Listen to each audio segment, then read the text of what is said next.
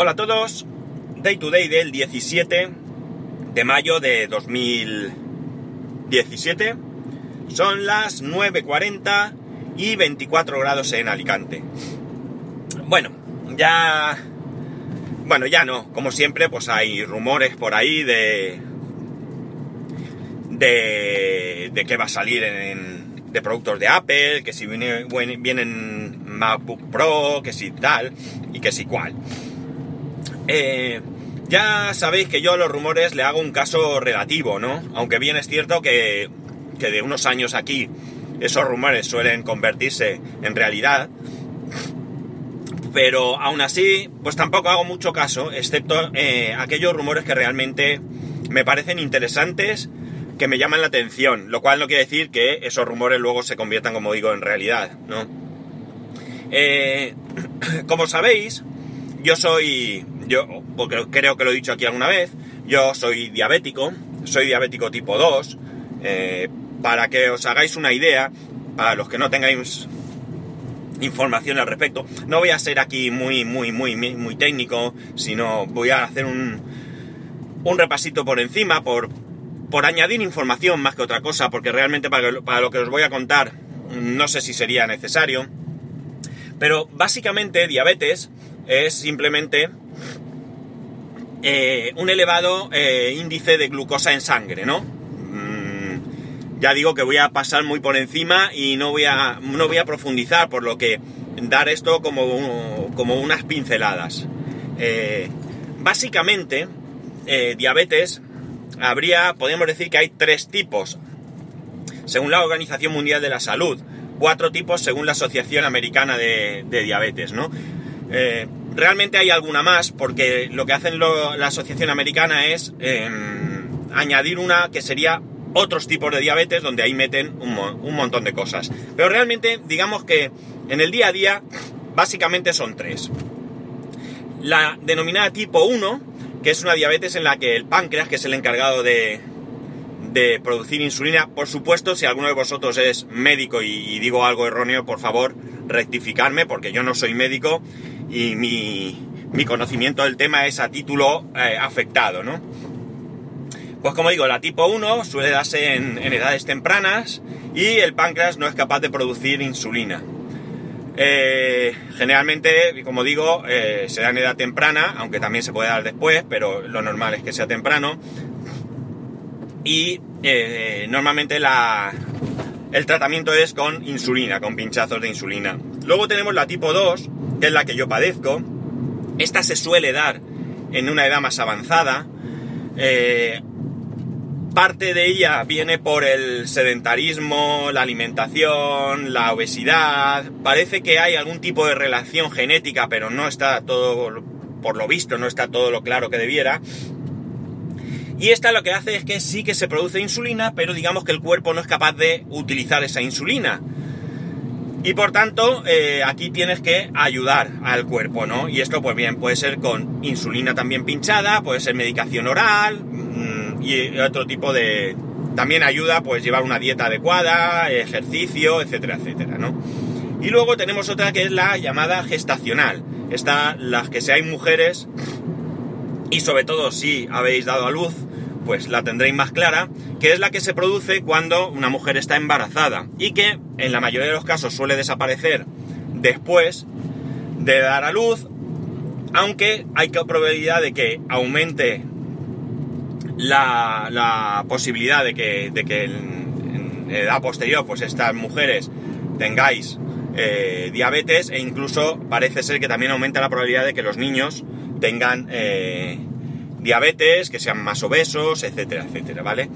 El porcentaje de, de afectados, digamos, de diabéticos de tipo 2 creo que está en torno al 80 y pico por ciento o algo así, ¿no? Es decir, que el tipo 2 es la más extendida, ¿no? Eh, como curiosidad deciros que en mi caso pues es bastante mmm, leve, eh, yo tomo mm, pastillas y la tengo bastante, bastante regulada, ¿no? La cuestión está en que, en que para mí todo aquello que se haga en base a la salud, en base a mejorar eh, los controles de cualquier, de cualquier manera, me parece eh, una excelente idea y yo suelo tener eh, predisposición a apoyar este tipo de cosas, ¿no? Eh, por poneros un ejemplo, hay la, medida de, la glucosa en sangre actualmente, la manera común de, de hacerla es con un glucómetro y unas tiras reactivas esas tiras se insertan en el glucómetro, tú te haces un pinchazo en un dedo con un bolígrafo, se llama, con, un, con una aguja, eh, pones una gota de sangre en esa tira y el glucómetro te mide la, glucosa en sangre. Por supuesto, con un análisis de sangre es, eh, también se, saca, evidentemente. Eh, y otra opción es eh, mediante un parche. Es un parche que se pone pues, en un brazo, por ejemplo, y que, con, que tiene un, emisor y que con un dispositivo tú lo acercas y te va midiendo la glucosa en todo momento. Esto es ventajoso porque no tienes que pinchar y para mí es ideal para las personas que necesitan llevar un control riguroso, que no es mi caso, ¿de acuerdo? Yo no necesito estar todo el santo día regulando, o sea, perdón, controlándome la, glucosa en sangre. Bien, el caso es que las tiras reactivas, más o menos, están eh, subvencionadas por la Seguridad Social aquí en España, pero no así este parche. Este parche creo que viene dura unos 15 días el parche, es decir, a los 15 días lo tienes que cambiar, y creo que viene a costar unos 130 euros. En clase de mi hijo, concretamente, pues hay un niño que lo lleva porque, porque lo, necesitan. Y esto no está subvencionado, como digo, no está subvencionado. 130 euros al mes aproximadamente y no está subvencionado. Parece que aquí en la comunidad valenciana, ahora, eh, han desarrollado un plan en el que lo van a subvencionar no a todo el mundo que lo necesita, sino a ciertas personas. Yo espero que entre esas personas estén absolutamente todos los niños que requieran de un control exhaustivo de la glucosa en sangre. Creo que es primordial que todos pudieran tener esto subvencionado, no todo el mundo puede pagar 130 euros al mes, pero especialmente para los niños creo que es importante porque que estén pinchándose todo el santo día me parece eh, fuera de lugar. Bien, ¿por qué os cuento todo esto hoy? Porque uno de los rumores que han salido es que podría ser que el próximo Apple Watch ya midiese la glucosa en sangre. Parece ser que sería un sistema nuevo, novedoso, desarrollado por Apple, entiendo que con la ayuda de algún otro órgano, organismo, perdón, no órgano, organismo, en el que eh, la medición sería constante y se haría a través de algún tipo de correa eh, diferente, evidentemente, a las que ahora se comercializan.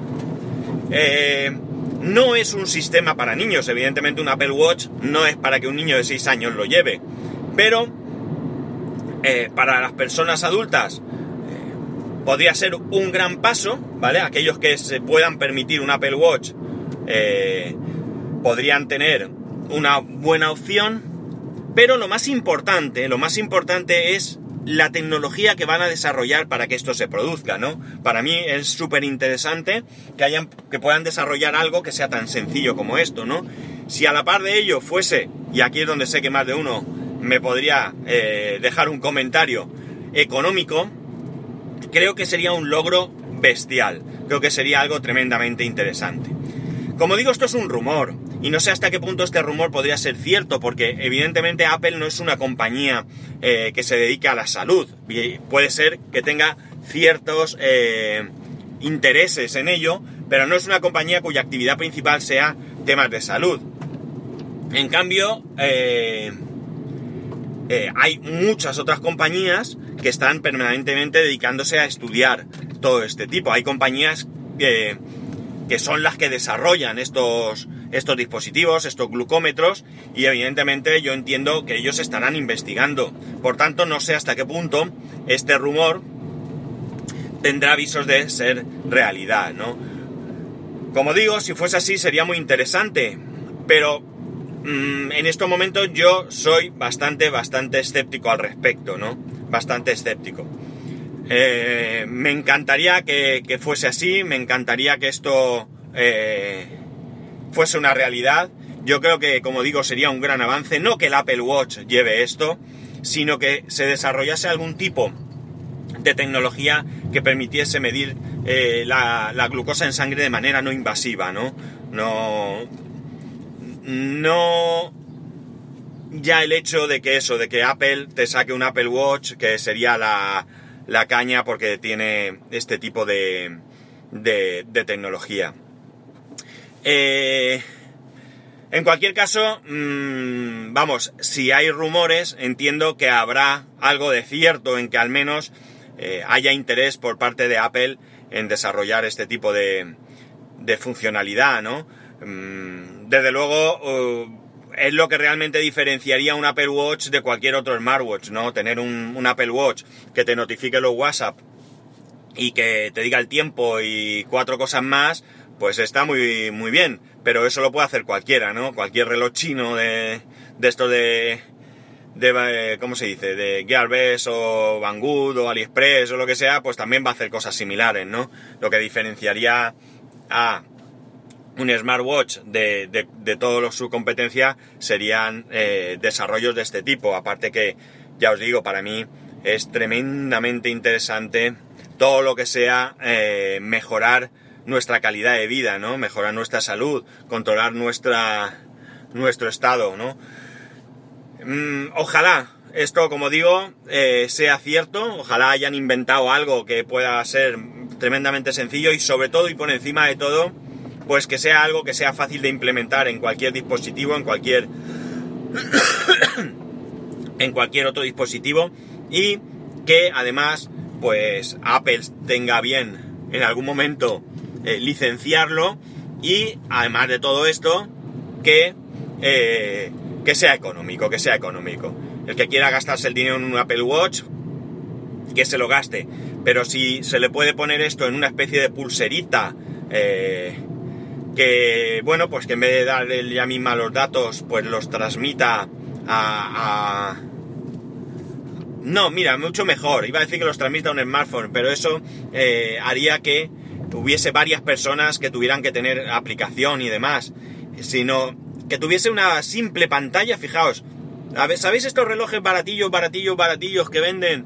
Que, que son todo de plástico, no sé si me voy a explicar muy bien, que son todo de plástico y como tienen eh, un LED debajo se ven los números y demás. Pues algo así. Simplemente que en el momento que detecte que ese nivel de azúcar es, es elevado, pues que mostrase en esa en números. No hace falta ni que sea una pantalla OLED, un simple LED de, de que son 1, 2, 3, 6 o 7, ¿no? 7 dígitos o cómo es eso, no me acuerdo muy bien. en el que te ponga la medida de glucosa y una alarma que pite, como, como el de cualquier reloj Casio, vamos. Yo creo que sería más que suficiente y sería eh, un avance para mí, de verdad, de verdad, tremendamente interesante, tremendamente importante. Madre mía, me he pasado de donde iba.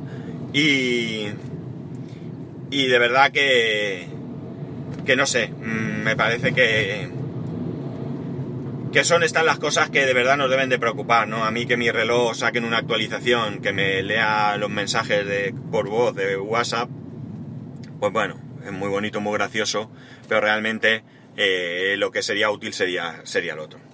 Pues nada, eh, veremos cómo avanza esto. Eh, ya sabéis que yo cuando leo noticias de este estilo siempre las voy a comentar. Eh, siempre que vea que es interesante comentar las tonterías no. Y bueno, no sé qué pensaréis vosotros sobre todo lo que os he contado, no sé qué pensaréis, no sé qué experiencia tenéis, no sé cómo os afecta todo esto. Esto podría ir evolucionando. En mi caso, claro, me interesa el tema de la glucosa, pero también podría ir evolucionando hacia, hacia eh, medida de colesterol, tensión, es decir, cosas que en el día a día son muy interesantes ir midiendo y que bueno, pues cuanto menos invasivas sean para nosotros, pues mucho, mucho mejor. Pues nada chicos, esto es lo que da de hoy el podcast. Eh, espero vuestros comentarios, como siempre, ya sabéis, arroba spascual, spascual arroba spascual.es. Un saludo y nos escuchamos mañana.